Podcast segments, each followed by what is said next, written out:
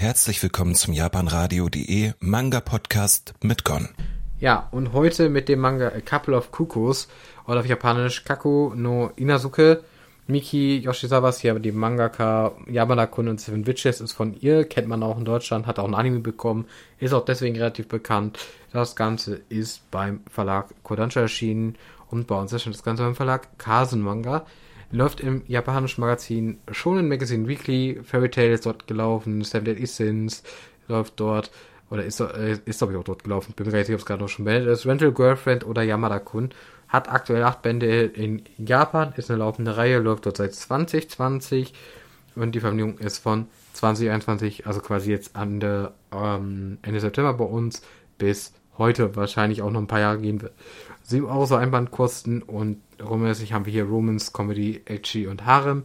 Und es ist eine Anime-Adaption für 2022 geplant. Es gibt auch noch einen Spin-off-Manga in Japan, Einzelband, aber da kann ich jetzt nichts genaueres zu sagen.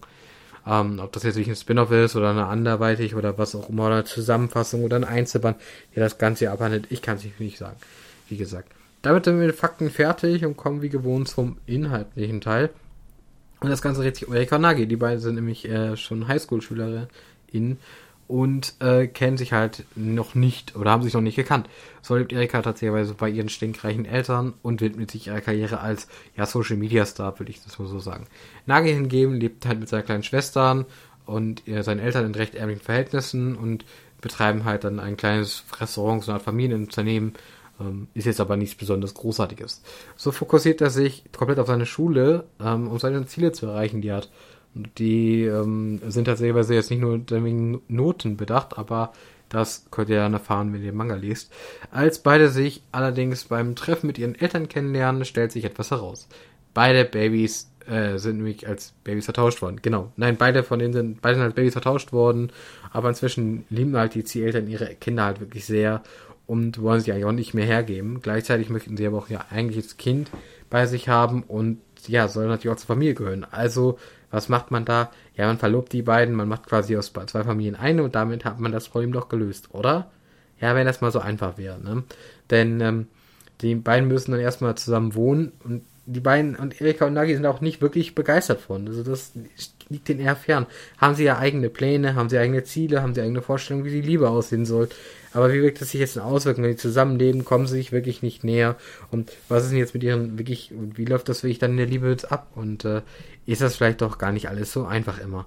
Zur Umsetzung kann man nicht folgen, kommen wir zum folgenden. Und erstmal die Zeichnungen sind detailliert das gilt halt für die Hintergründe, für Charaktere, für Kleidung. Alles ist sehr schön dargestellt hier. Da kann man sich nicht beschweren. Das Charakterdesign, finde ich, ist sehr gelungen. Lässt die Charaktere lassen sich gut auseinanderhalten. Emotionen, finde ich, sind gut zu erkennen. Fanservice ist für mich nicht übermäßig vorhanden und immer recht passend eingestreut eingesetzt. Also genau dann, wenn es auch irgendwie Sinn macht. Die Geschichte an sich ist nichts Spektakuläres und halt auch wenig innovativ. Trotzdem ist sie unterhaltsam, witzig geschrieben, die Wendungen und Twists sind in Ordnung und wirken auch relativ organisch eingebaut. Ähm, sind jetzt allerdings auch nicht so überraschend. Charakterentwicklung sollte man hier nicht so viel erwarten, aber vieles baut halt auch auf dem, erstmal auf dem Humor auf, der sich aufgrund der Charaktere hier herausbildet. Und ich finde persönlich aber auch, dass es halt ein klassischer Romcom ist, eine, eine Manga, der einfach Spaß machen soll. Und ja, da kommen wir auch zum Fazit. Insgesamt würde ich sagen, ist ihm das auch gelungen. Zeichnerisch ist er schon mal, sehr, hat er mir sehr gut gefallen, ähm, ist schön detailliert gewesen. Die Geschichte selbst ist witzig, auch wenn sie jetzt nicht besonders innovativ ist. Ähm, für mich auf jeden Fall eine Empfehlung für alle Freunde des Jaws Romantic Comedy. Ich habe mich, wie gesagt, sehr gut unterhalten gefühlt dabei. Ich persönlich habe den Manga gerne gemocht. Ich habe den Manga gerne gelesen und ich werde den auch noch wahrscheinlich ein bisschen weiter verfolgen. Ist jetzt mein Erstlingswerk. Ich habe aber da Seven Witches bisher noch nicht gelesen. Steht allerdings so es noch meiner Agenda was aber auch damit zusammenhängt, dass ich momentan einen E-Manga-Service noch entdeckt habe, den ich teste gerade, wo der Manga auch verfügbar ist und ich mir das mal ein bisschen gucken will. Also ein legaler, logischerweise. Ja, ähnliche Manga-Anime würde ich sagen, Sachen sagen wie Rental Girlfriend, Yamada-kun und Seven Witches natürlich, The Pet Girl of Sakurazo oder Toradora, halt allgemein Rom-Com-mäßig, was man sich da so überlegt und was man da so denken kann. Ja, damit wäre ich für heute fertig. Ich hoffe, es hat euch gefallen und ich wünsche euch noch was und bis zum nächsten Mal. Euer Gon. Tschüss.